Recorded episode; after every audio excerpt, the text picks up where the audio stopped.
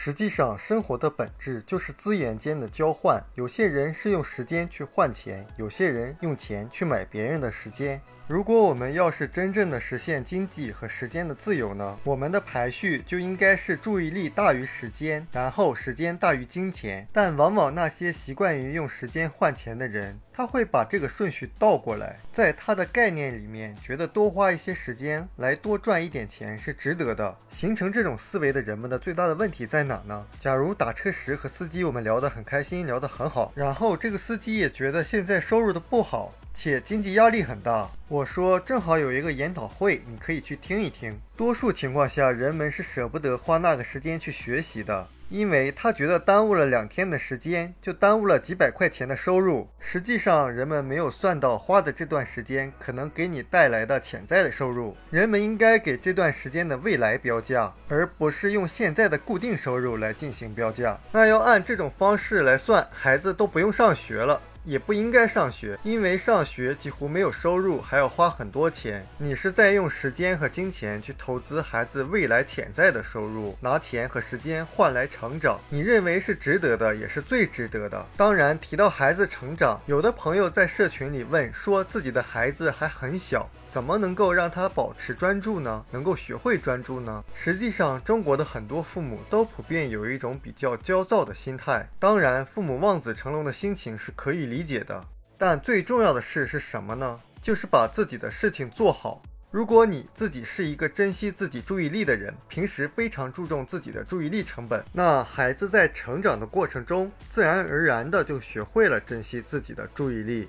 相反，如果在生活中没有这种特质，你想要培养孩子专注的能力，那就很难了。见过很多父母自己不爱读书，从来也不读，却一个劲儿给孩子买书。我们都知道，行胜于言，父母能做好榜样就行了，孩子自然不会太差的。当然，我们节省下来的时间和多出来的注意力如何去用，还是很关键的。比如，有的人是为了省时间，不坐公交，选择打车，然后在车上做着和地铁上一样的事，去浏览新闻，去玩游戏。实际上，这不叫省时间，这叫换个舒服的方是浪费时间。拿钱换时间换注意力，不是我们的根本目的。我们的目的是为了每天有积累、有时间和注意力去做成长的事情，去做跟目标有关系的事情。若我们真的这样去做了，过一段时间，你就会真正毫不犹豫地坚信，钱才是最便宜的资源。很多人不知道，当自己真正成长以后。不断的积累，不断的成长之后，生活会有多么大的改变，所以他就不觉得现在的生活有多么糟，通常还会振振有词地说：“我不学习也没损失什么呀。”实际上，通过学习真的能够提升我们的认知。